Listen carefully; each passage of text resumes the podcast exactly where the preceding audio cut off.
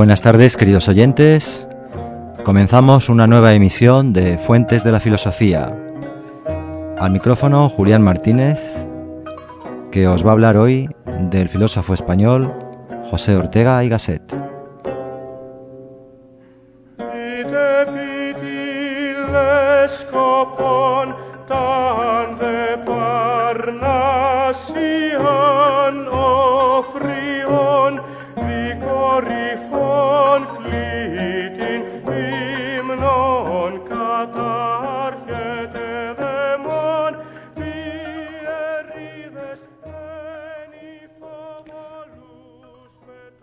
Vamos a tratar de la filosofía de este famoso filósofo español del siglo XX, el filósofo de mayor proyección en mundial, eh, de origen español, y lo vamos a hacer eh, a partir de un texto de eh, su obra, un texto de la primera parte de su producción, que se titula El tema de nuestro tiempo.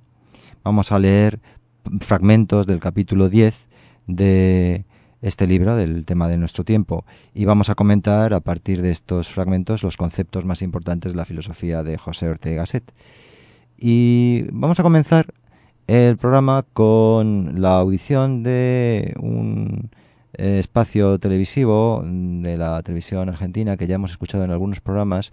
Vamos a escuchar una parte de un espacio televisivo filosófico que presentaba Fernando Sabater en el que nos vamos a introducir en el pensamiento y en la vida de José Ortega Gasset, haciendo una biografía y una contextualización del pensamiento de este autor. Así que os voy a dejar eh, con las palabras de Fernando Sabater y del programa eh, sobre la vida de Ortega Gasset y después ya retomamos eh, la comunicación para leer fragmentos del tema de nuestro tiempo y glosar y comentar aspectos de la obra de, Ortega y Gasset. ¿De acuerdo? Hasta luego. José Ortega y Gasset nació en Madrid en 1883.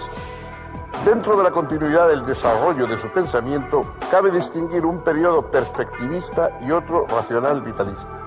En el primero se opuso tanto al idealismo como al realismo, y afirmó que la sustancia última del mundo es simplemente una perspectiva. En el segundo, reinterpretó la razón como razón viviente y la vida como realidad biográfica y última radicalidad.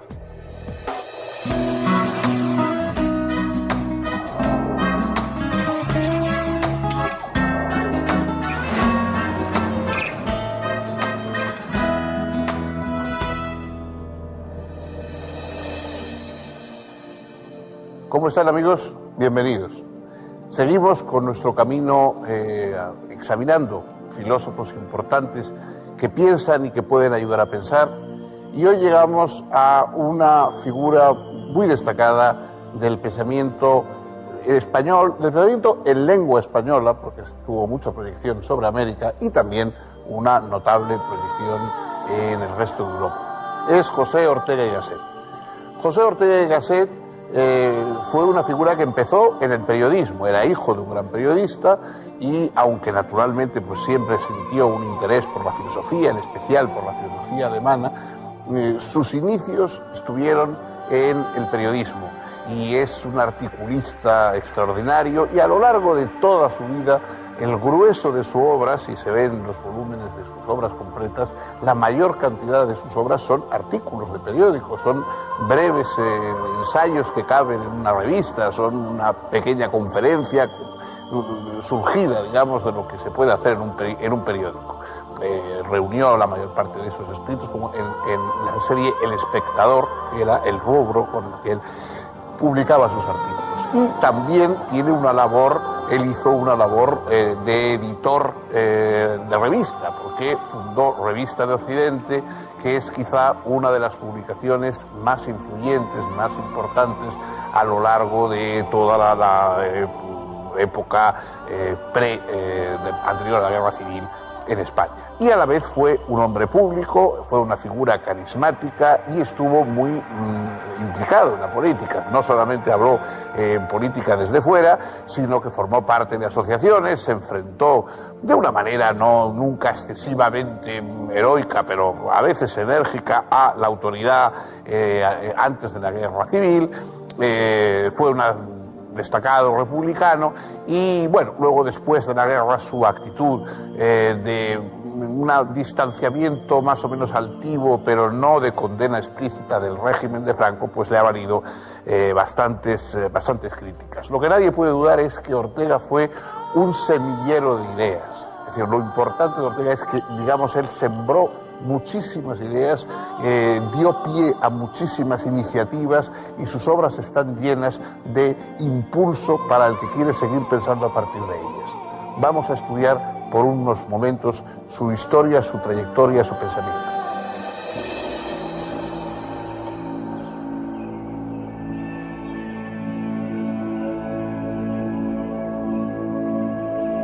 José Ortega y Gasset provenía de una familia de la alta burguesía madrileña.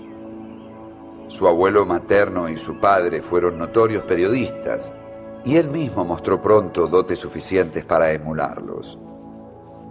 A los ocho años es inscripto en el internado jesuita de El Palo, en Málaga.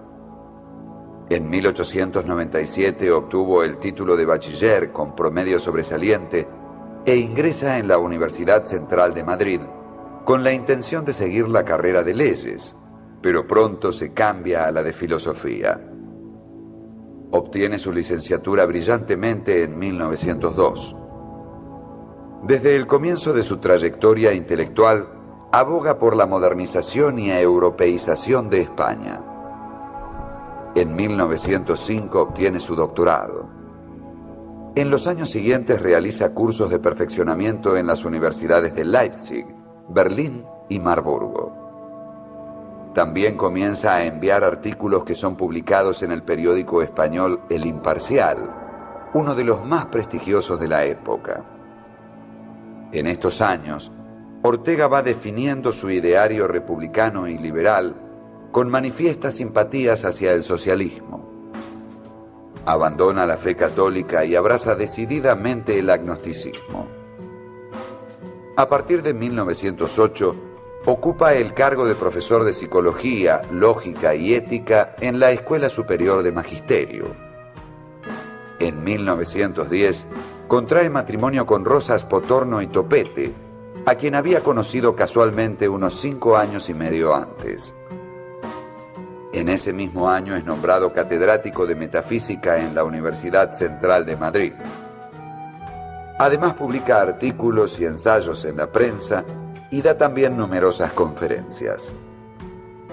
Adhiere al Partido Radical Republicano de Alejandro Lerroux, aunque con algunas prevenciones. Al año siguiente nace su primer hijo, Miguel Germán, en 1913 funda la Liga para la Educación Política Española y poco después funda y dirige el semanario España, que da cabida a una vanguardia intelectual de reformistas liberales y socialistas moderados. Pero toda esta actividad no hace olvidar a Ortega sus intereses filosóficos, y en 1914, un mes después del nacimiento de su hija Soledad, y poco antes del estallido de la Primera Guerra Mundial, publica su primer libro, Meditaciones del Quijote.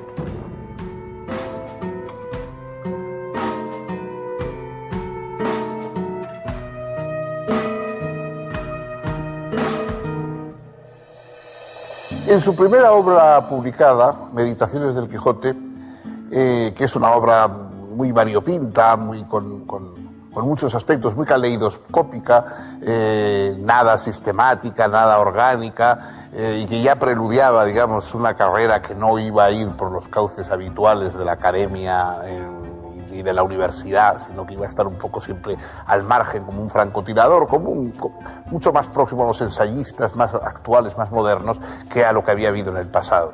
Digo que en esa obra, eh, en las meditaciones del Quijote, Ortega acuña la frase que se va a convertir casi en el lema y en el, en el, frontispicio de toda su obra filosófica. eh, yo soy yo y mi circunstancia. Y añade, y si no la salvo a ella, tampoco me podré salvar yo. Es decir, eh, el ser humano es evidentemente una individualidad. Eh, para Ortega lo que existe es esa biografía humana. Él no cree eh, dice en un momento que no existe, eh, el ser humano no tiene naturaleza, sino que tiene historia, es decir, que nos vamos haciendo y que vamos, y que vamos apareciendo a lo largo del tiempo, fabricándonos a nosotros mismos, pero esa fabricación no es algo aislado, es, no es único, sino que tenemos una circunstancia determinada. Todos, nuestro yo, no es ese yo aislado y antagónico que podría mm, pensar un amuno, sino que es un yo que tiene que estar de alguna manera haciendo el esfuerzo por ponerse de acuerdo y por rescatar a su circunstancia. La circunstancia es la historia, la circunstancia es la gente que nos rodea, las circunstancias son las ideas, las personas, digamos, a las que tenemos que salvar de la ignorancia o salvar del fanatismo. Y, el, hay que salvar esa circunstancia. O sea, el yo no basta con que yo me retire a mi torre de marfil, con que yo eh, logre de alguna manera alcanzar una cierta perfección personal, si no he logrado levantar y salvar la eh, circunstancia que me rodea, eh, es decir, el, pues el país, la época en que, me, que me toca. Eso define bien esa tarea regeneracionista que tuvo Ortega. Ortega pues tuvo una dimensión de regeneracionismo y de ahí su pasión por la publicación, las revistas, en fin, no, no fue un hombre desligado nunca de su tiempo, sino que al contrario, más bien brotó su pensamiento de la necesidad de salvarlo.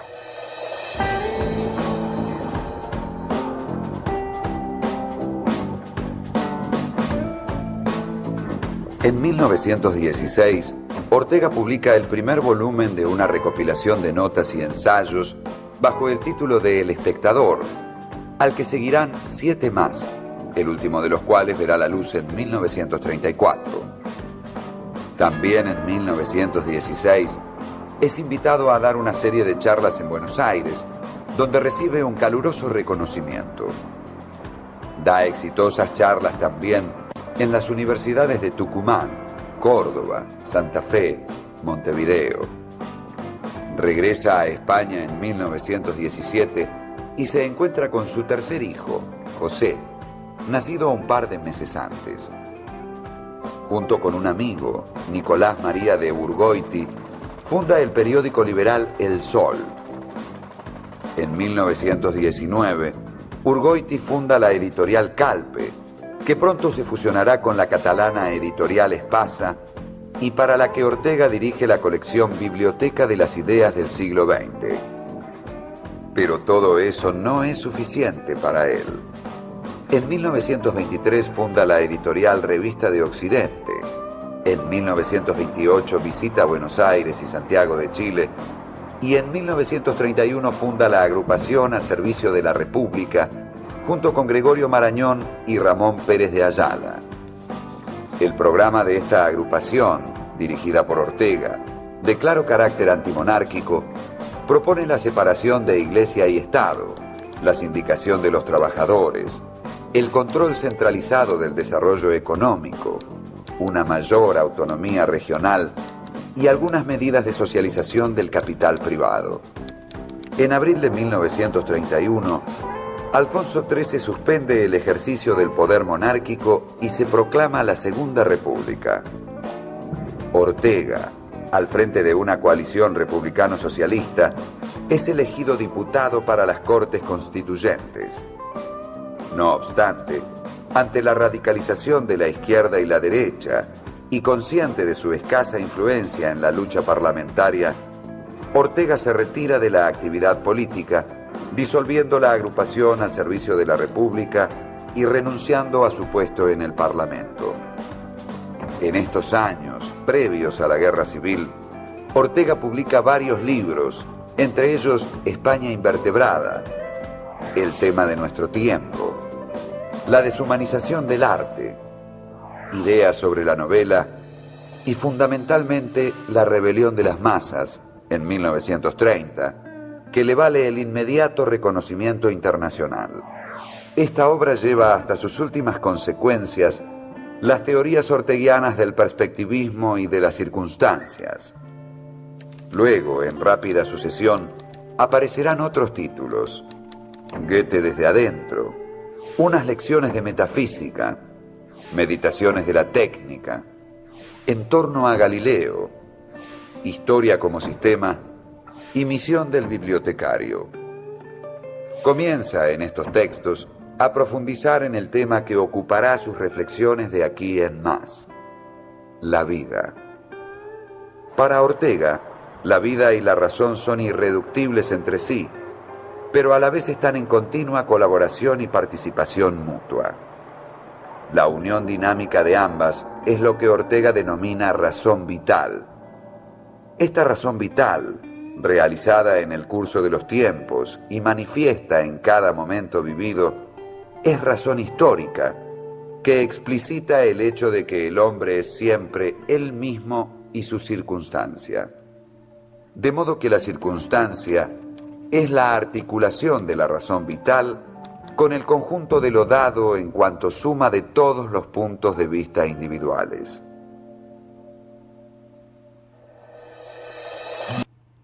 Muy bien, aquí eh, cortamos esta parte o este fragmento del vídeo documental sobre la vida y la obra de Ortega Gasset.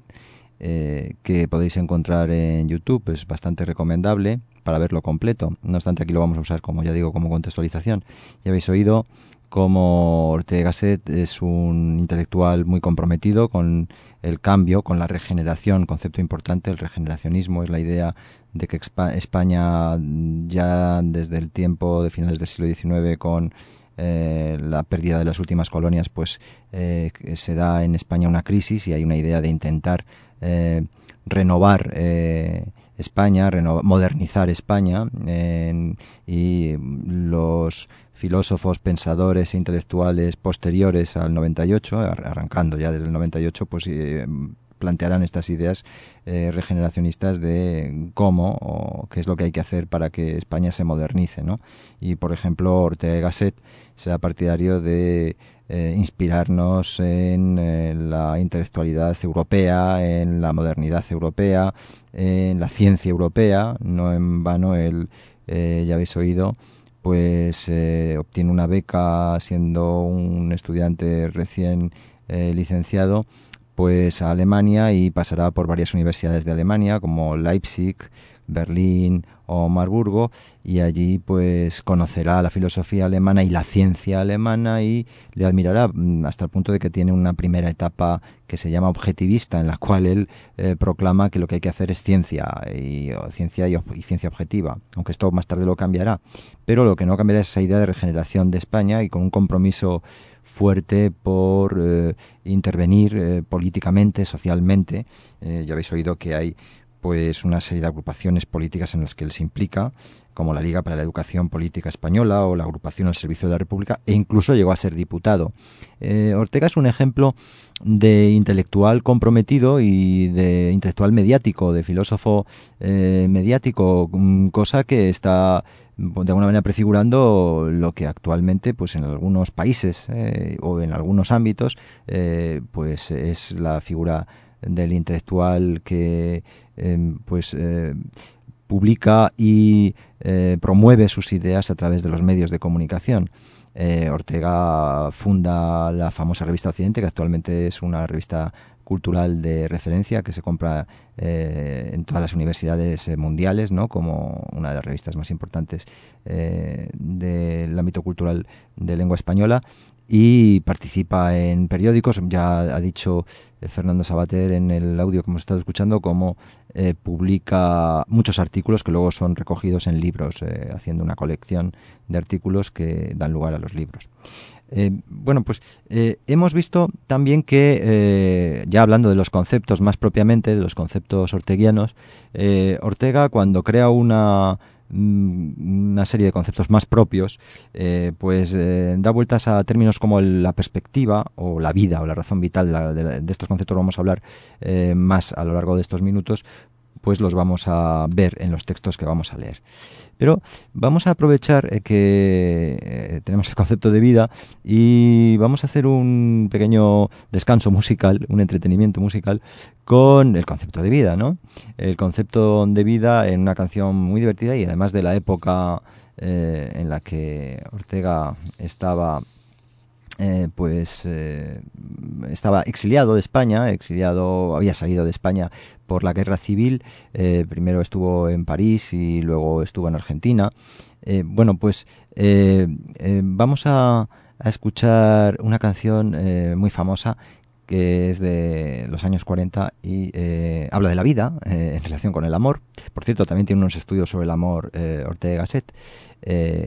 Y esta canción que habla de la vida y que la, habla de una vida mm, eh, de lo cotidiano relacionada con el amor, eh, es tan famosa como eh, el título que vais a escuchar, pues que os algunos de vosotros sonará. Es La Vie en Rose de la cantante Edith Piaf. Vamos a escuchar esta canción.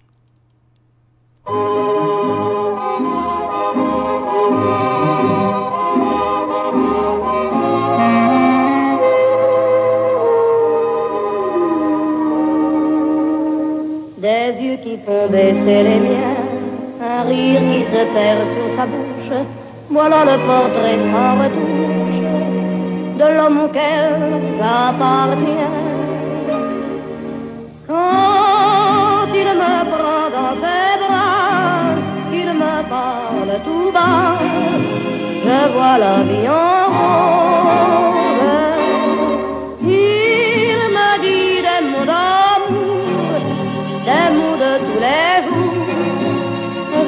fait quelque chose. Il est entré dans mon cœur une part de bonheur dont je connais la cause.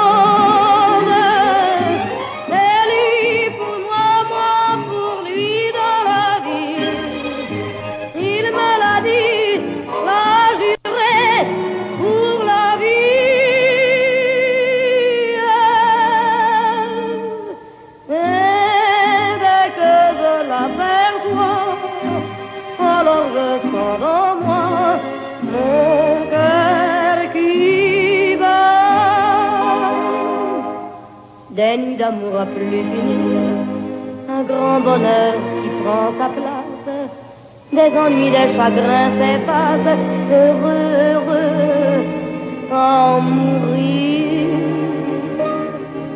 Quand il me prend dans ses bras, il me parle tout bas, je vois la vie en rose.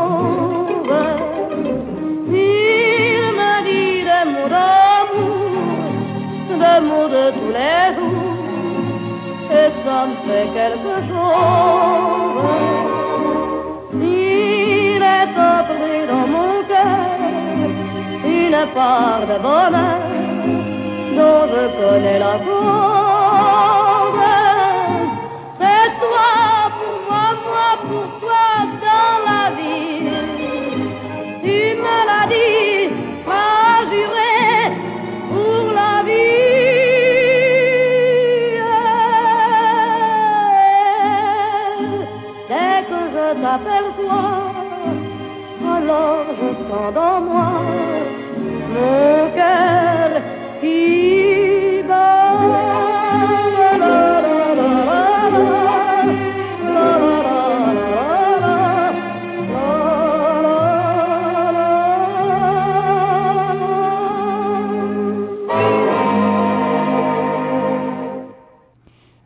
Bueno, y aquí esta canción deliciosa, antigua canción de amor, que dice, pues, je vois la vie en rose, quand il me prend dans ses bras, il me parle tout bas, ¿eh?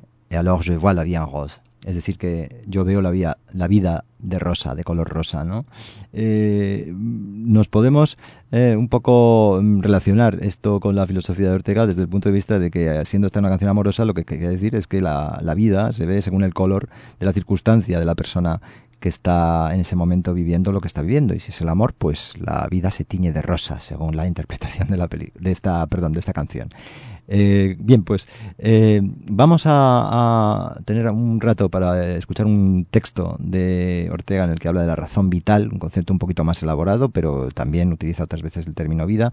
Y es que eh, Ortega, inspirándose en corrientes filosóficas europeas, por ejemplo, en la fenomenología o en la hermenéutica, aunque muchas veces no suele citar demasiado, incluso en la filosofía de Heidegger, filósofo alemán eh, también de tradición de la fenomenología, pues eh, Ortega va a ir trazando una filosofía de cuño personal, pero ya digo, también inspirada en la filosofía europea, que eh, pues utilizará estos términos.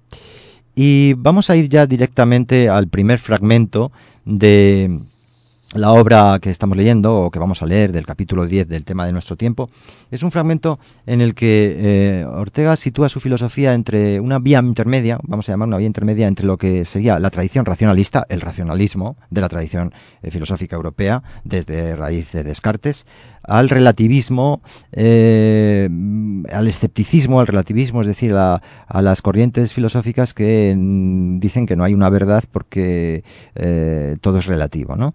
Y Ortega, de algún modo, se sitúa entre medias, es una especie de vía media entre ambas, y nos va a contar aquí en este texto, mm, pues algo de ello. Vamos a ilustrar los textos con un fondo, vamos a acompañar los textos con un fondo musical de música de la época que además el propio Ortega comentó, este intelectual mediático y, de intereses muy amplios que era Ortega, comentó en un artículo llamado Musicalia y en otros artículos también, pero uno fundamental llamado Musicalia, eh, la música de Debussy y de Stravinsky. Entonces vamos a utilizar estas músicas como fondo de nuestros textos. Y el primer eh, fondo musical y para el primer párrafo que va a tratar de la eh, vía media el racionalismo y el relativismo, es eh, del preludio a la siesta de un fauno de Debussy, una música famosísima. Vamos a escucharla y eh, al tiempo, inmediatamente, vamos a leer el texto.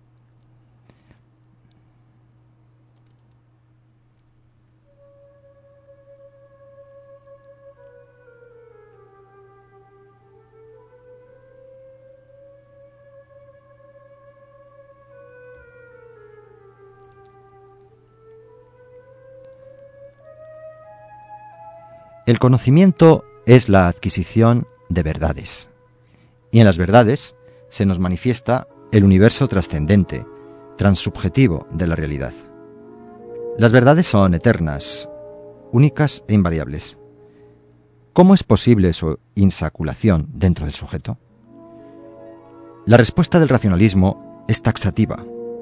Solo es posible el conocimiento si la realidad puede penetrar en él sin la menor deformación. El sujeto tiene, pues, que ser un medio transparente, sin peculiaridad o color alguno, ayer igual a hoy y a mañana. Por tanto, ultra vital y extra histórico. Vida es peculiaridad, desarrollo, en una palabra, historia. La respuesta del relativismo no es menos taxativa. El conocimiento es imposible, no hay una realidad trascendente, porque todo sujeto real es un recinto peculiarmente modelado. Al entrar en él, la realidad se deformaría y esta deformación individual sería lo que cada ser tomase por la pretendida realidad. Es interesante advertir cómo en estos últimos tiempos, sin común acuerdo ni premeditación, psicología, biología y teoría del conocimiento, al revisar los hechos de que ambas actitudes partían, han tenido que rectificarlos, coincidiendo en una nueva manera de plantear la cuestión. El sujeto ni es un medio transparente, un yo puro, idéntico e invariable, ni su recepción de la realidad produce en esta deformaciones. Los hechos imponen una tercera opinión, síntesis ejemplar de ambas. Cuando se interpone un cedazo o retícula en una corriente, deja pasar unas cosas y detiene otras. Se dirá que las selecciona, pero no que las deforma. Esta es la función del sujeto, del ser viviente ante la realidad cósmica que le circunda, ni se deja traspasar, sin más ni más por ella, como acontecería al imaginario ente racional creado por las definiciones racionalistas, ni finge él una realidad ilusoria. Su función es claramente selectiva. De la infinidad de los elementos que integran la realidad, el individuo, aparato receptor, deja pasar un cierto número de ellos, cuya forma y contenido coinciden con las mallas de su retícula sensible. Las demás cosas, fenómenos, hechos, verdades, quedan fuera, ignoradas, no percibidas.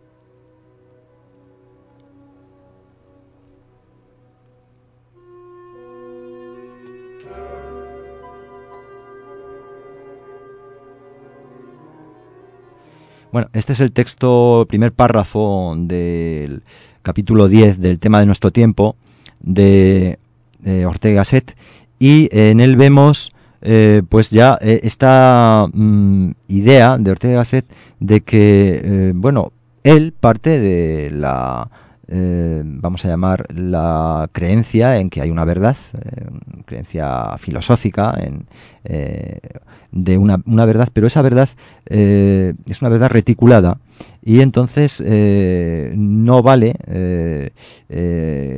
reticulada por, por los sujetos o por las personas que viven esas verdades o esa verdad, esas situaciones.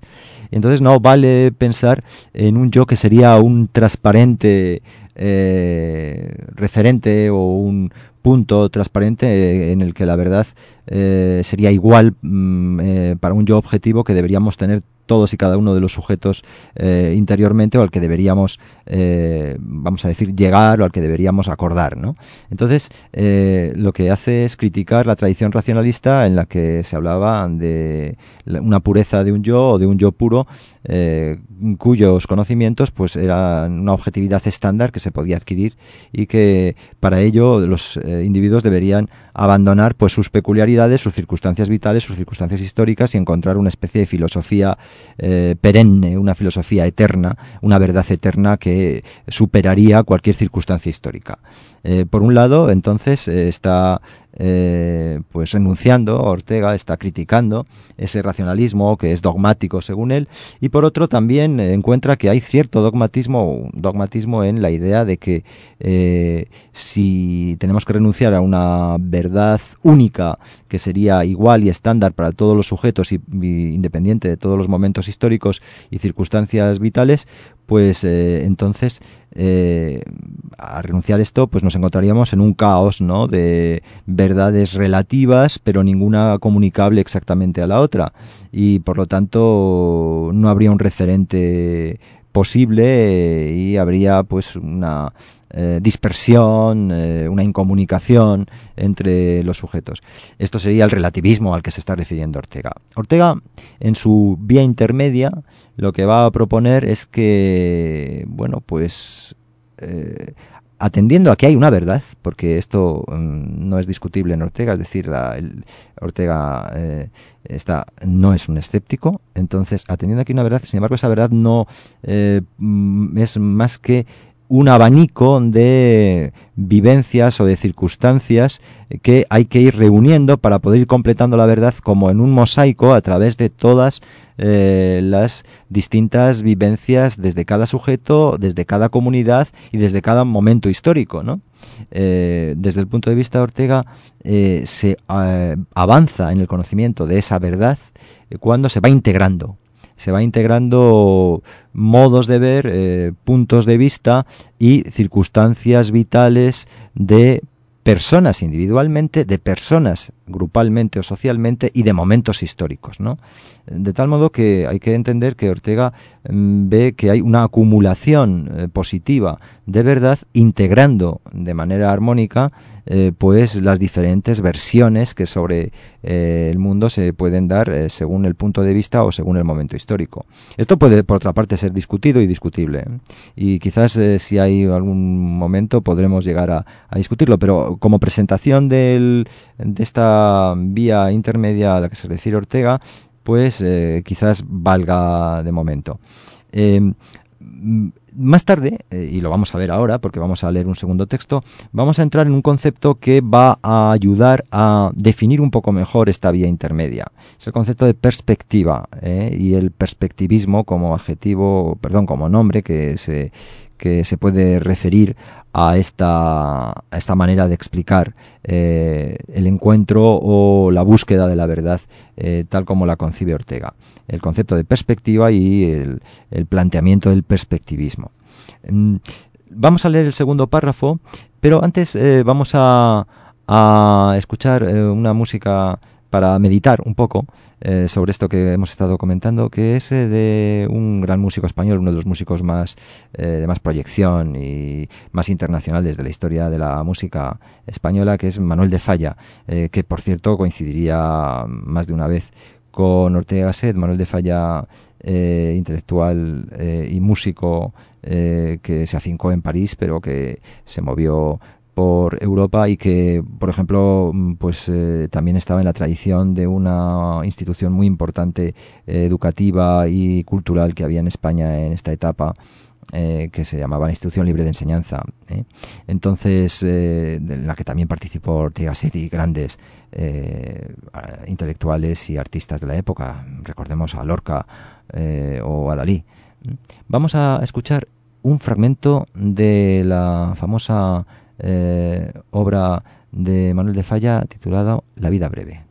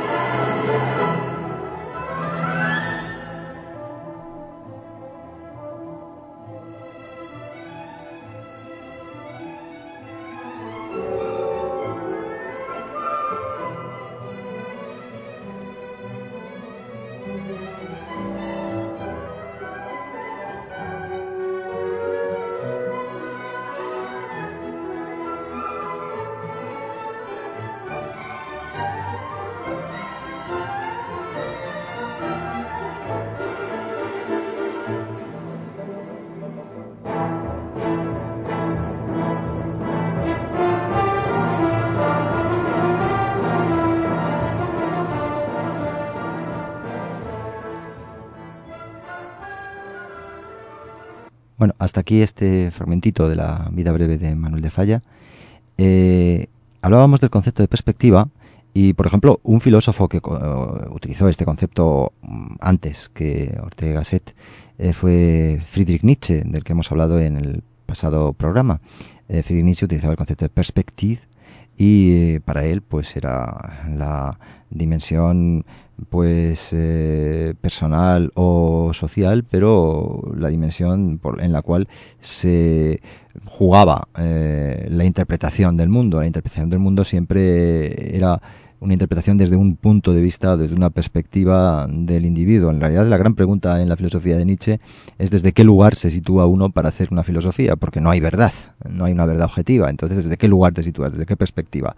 Hay que ver que, aun siendo un concepto, el mismo concepto, el mismo término, eh, en el caso de Ortega mm, hay que incidir en que Ortega sí cree en una verdad, pero esa verdad es la integración de todas las perspectivas. En un momento del texto, eh, que no vamos a leer, pero que está en este eh, capítulo 10 del tema de nuestro tiempo, dice que el símbolo de esa verdad eh, que sería reconstruida con todas las perspectivas de todos los individuos, de todos los grupos y de todos los momentos históricos, sería nada menos que el concepto de Dios. Y claro, aquí lo que, lo que podemos ver es que siendo Ortega o presentándose como una tercera vía, pues tiene mucho de la clásica filosofía de la verdad o del realismo, ¿no? aunque luego él lo que hace es una versión, una versión vamos a decir, eh, como antes he dicho, reticulada de esa verdad en la que una persona o un grupo no participa de toda la verdad, sino de una parte. Eh, filtrada por su propio yo, al que antes nos hemos referido, ¿eh? el sujeto. entonces, esa idea que he dicho clásica de Dios, que al ser el creador es, según la tradición filosófica y teológica medieval y antigua, al ser el creador, pues es el que ve el mundo de la perspectiva total o absoluta, ¿no? Por supuesto, Ortega no tiene ni mucho menos una teología, antes hemos dicho que era agnóstico, hemos visto en el, en el eh, pequeño documento audio que hemos estado escuchando, pero um, habla de, esto como un concepto simbólico, ¿no? concepto de Dios como un concepto simbólico. Vamos a escuchar el texto, el fragmento de eh, en el que habla de la perspectiva y del perspectivismo de Gasset y lo vamos a escuchar con una música de fondo que es eh, nada menos que la consagración de la primavera de Stravinsky.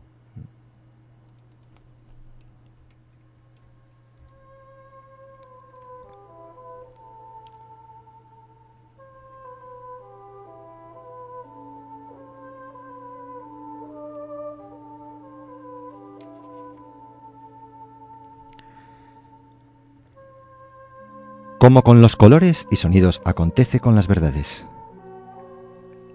La estructura psíquica de cada individuo viene a ser un órgano preceptor, dotado de una forma determinada que permite la comprensión de ciertas verdades y está condenado a inexorable ceguera para otras. Asimismo, cada pueblo y cada época tienen su alma típica, es decir, una retícula con mallas de amplitud y perfil definidos que le prestan rigurosa afinidad con ciertas verdades e incorregible ineptitud para llegar a ciertas otras. Esto significa que todas las épocas y todos los pueblos han gozado su congrua porción de verdad. Y no tiene sentido que pueblo ni época algunos pretendan oponerse a los demás, como si a ellos solos les hubiese cabido en el reparto la verdad entera. Todos tienen su puesto determinado en la serie histórica. Ninguno puede aspirar a salirse de ella, porque esto equivaldría a convertirse en un ente abstracto con íntegra renuncia a la existencia. Desde distintos puntos de vista, dos hombres miran el mismo paisaje. Sin embargo, no ven lo mismo. La distinta situación hace que el paisaje se organice ante ambos de distinta manera. Lo que para uno ocupa el primer término y acusa con vigor todos sus detalles, para el otro se halla en el último y queda oscuro y borroso. Además, como las cosas puestas una detrás de otras se ocultan en todo o en parte, cada uno de ellos percibirá porciones del paisaje que al otro no llegan.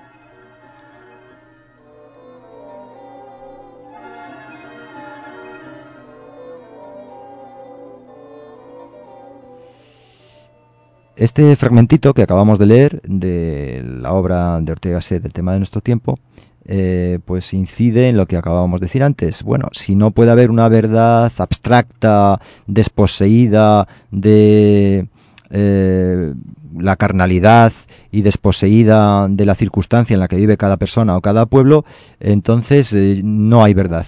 Pues lo que dice Ortega es que sí, si hay una verdad que es la suma, la conjunción y armonía de los distintos puntos de vista, porque haciendo una analogía con los sonidos y con los colores, eh, pues eh, cada pueblo tiene un filtro que le hace mm, vivir unas circunstancias y vivir una parte de esa verdad y otro pueblo tiene otras circunstancias que le hacen vivir otra parte de esta verdad. De la misma manera que hablamos de pueblos podemos hablar de personas, de sujetos en una situación vital eh, especial, una situación personal. esta es la idea de Ortega, por lo tanto, que el perspectivismo ha de ser una eh, vía filosófica, un procedimiento una, eh, un planteamiento filosófico que em, intente buscar la integración de los distintos puntos de vista según la circunstancialidad histórica mm, y circunstancialidad personal de los sujetos que, viven la vida. Em, la opción, por lo tanto, es esta, es la desde el perspectivismo, según, según Ortega. Eh, pensemos que eh, eh Europa y España y el mundo entero está viviendo una, eh, un momento histórico eh, pues eh, bastante dramático, ¿no? En el que hay perspectivas, en este caso, muy en conflicto y muy encontradas, ¿no? Pensemos que la época en la que está haciendo filosofía Ortega Gasset es la época de los choques entre eh, el marxismo, los movimientos bolcheviques y los fascismos en Europa y no, no, sería tan fácil pensar en una integración de perspectivas, me imagino. hay anécdotas de la propia vida de Ortega, por ejemplo, la filosofía de Ortega fue también eh, admirada por algunas eh, partes o grupos de los movimientos falangistas en, España y parece que Ortega no tuvo mucha mm, emoción o mucha motivación, mucha ilusión porque esta filosofía suya fuera empleada por ellos, eh, por los movimientos y por las corrientes falangistas. ¿no? Pero en cualquier caso eso forma parte del elemento biográfico de la obra de Ortega, también muy interesante, pero que no tenemos mucho tiempo de tratar ahora. No obstante, eh, habría que tomar nota, pues eso, de la circunstancia dramática en la que hay mm, visiones del mundo muy encontradas y muy en conflicto en el momento en el que está Ortega eh, explicando su filosofía y hablando del perspectivismo y de la integración de perspectivas. Eh, ya digo, esta analogía entre el sonido, del sonido y de la vista que hace Ortega pues eh, tiene que ver mm, sobre todo pues porque el ser humano tiene un filtro eh, y unos umbrales tras los eh, más allá de los cuales no puede ver determinados colores o determinadas ondas de luz o no puede escuchar determinadas vibraciones sonoras. No obstante la analogía vamos a decir que es incompleta e imperfecta porque diríamos que hay un umbral que es eh, un umbral definitivo para cualquier ser humano, ¿no? Pero en este caso eh, el umbral que sería cultural o umbral histórico sería mucho más flexible, ¿no? No habría un umbral definitivo. El umbral de las versiones vitales de la verdad pues sería múltiple, plural, eh, polimorfo a lo largo de la historia, ¿no? Y, bueno, pues esta, esta es la, el concepto de perspectiva de Ortega es decir, tiene que ser una integración de, de, verdades, una integración de diferentes visiones del mundo, diferentes interpretaciones de la verdad.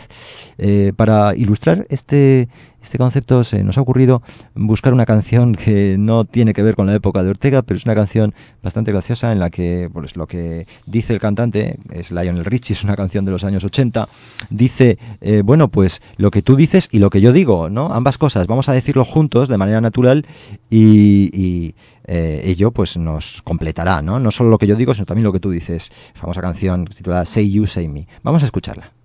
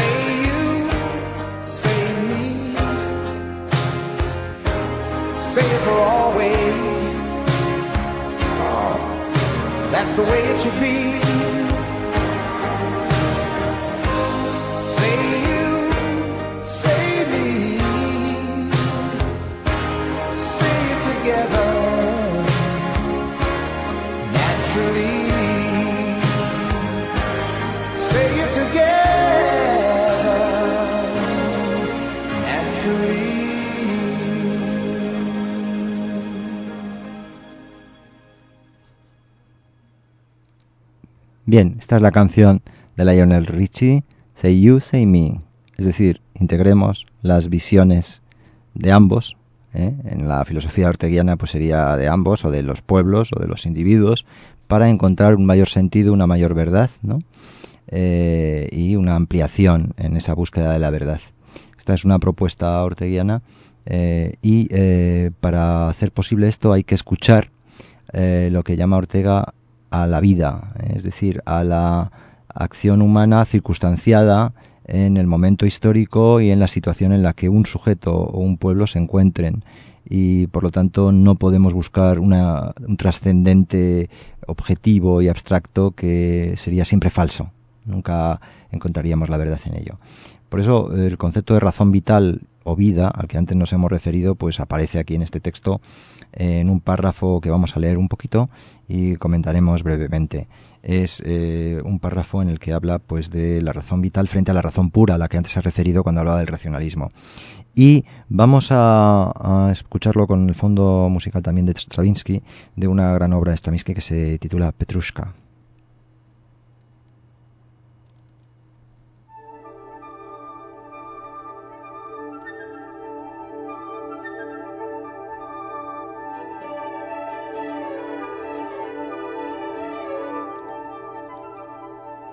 Hasta ahora, la filosofía ha sido siempre utópica. Por eso pretendía cada sistema valer para todos los tiempos y para todos los hombres. Exenta de la dimensión vital, histórica, perspectivista, hacía una y otra vez vanamente su gesto definitivo. La doctrina del punto de vista exige, en cambio, que dentro del sistema vaya articulada la perspectiva vital de que ha emanado, permitiendo así su articulación con otros sistemas futuros exóticos. La razón pura tiene que ser sustituida por una razón vital, donde aquella se localice y adquiera movilidad y fuerza de transformación. Cuando hoy miramos la filosofía del pasado, incluyendo las del último siglo, notamos en ella, en ellas, ciertos rasgos de primitivismo. Empleo esta palabra en el estricto sentido que tiene cuando es referida a los pintores del 480. ¿Por qué llamamos a estos primitivos? ¿En qué consiste su primitivismo?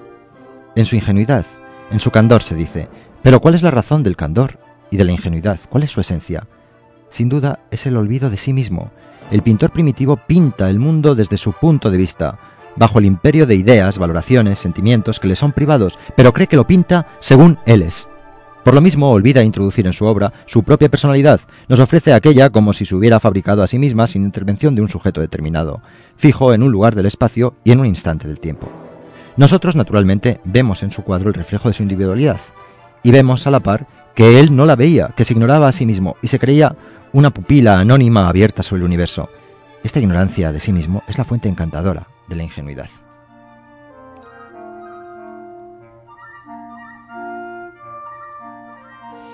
Sigue Ortega eh, hablando y sigue diciendo bueno que esa ingenuidad en el arte pues es eh, bella pero claro hablando de la filosofía pues ingenuidad que falsifica o nos da una versión inauténtica de lo que son las cosas no porque si tomamos nuestro punto de vista como el punto de vista eterno del mundo estamos engañándonos no y este es el eh, contenido básico de, de la filosofía orteguiana en este capítulo 10 del, el tem- del libro titulado El tema de nuestro tiempo.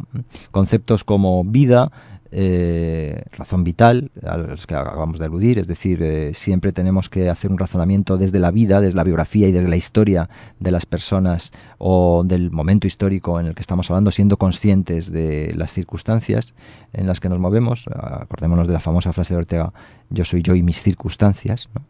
Y luego el concepto de perspectiva. Eh, como un concepto importante que intenta ser una mm, vía media, el perspectivismo, una manera media o entre medias para interpretar la verdad, entre medias de la dialéctica de oposición entre el racionalismo de una verdad abstracta y el relativismo de una multiplicidad de verdades que están incomunicadas unas con otras.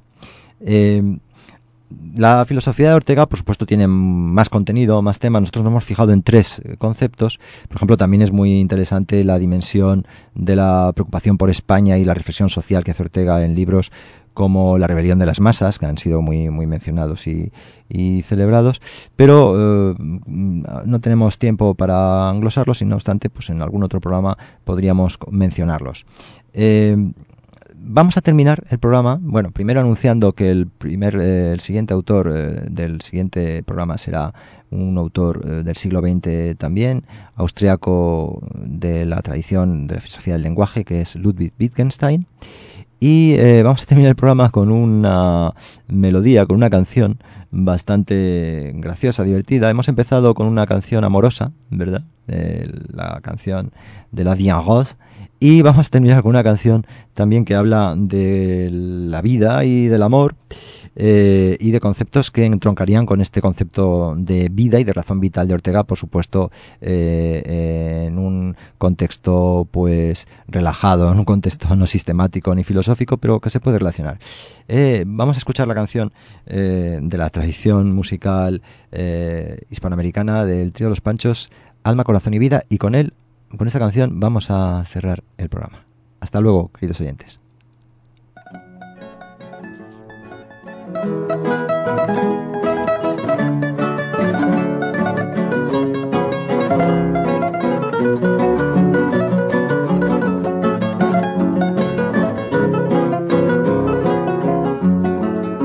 Recuerdo aquella vez que yo te conocí. Recuerdo aquella tarde, pero no me acuerdo ni cómo te vi. Pero sí te diré que yo me enamoré de esos tus lindos ojos y tus labios rojos que no olvidaré. Pero sí te diré que yo me enamoré de esos tus lindos ojos y tus labios rojos que no olvidaré. Oye esta canción que lleva alma, corazón, mi vida, estas tres cositas nada más te doy. Porque no tengo fortuna, estas tres cosas te ofrezco, alma, corazón y vida y nada más. Alma para conquistarte, corazón para quererte y vida para vivirla junto a ti. Alma para conquistarte, corazón para quererte y vida para vivirla junto a ti.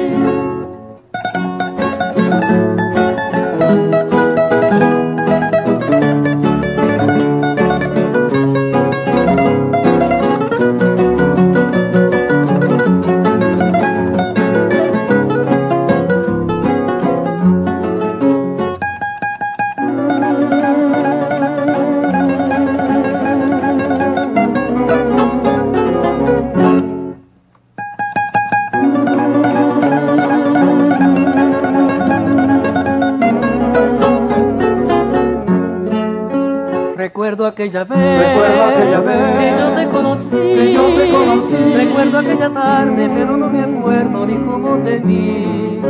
Pero sí te diré, Pero sí te diré que yo me enamoré, que yo me enamoré esos tus lindos ojos y tus labios rojos que no olvidaré. Oye esta canción que lleva alma, corazón, mi vida, estas tres cositas nada más te doy porque no tengo corazón y vida y nada más. Alma para conquistarte, corazón para quererte y vida para vivir.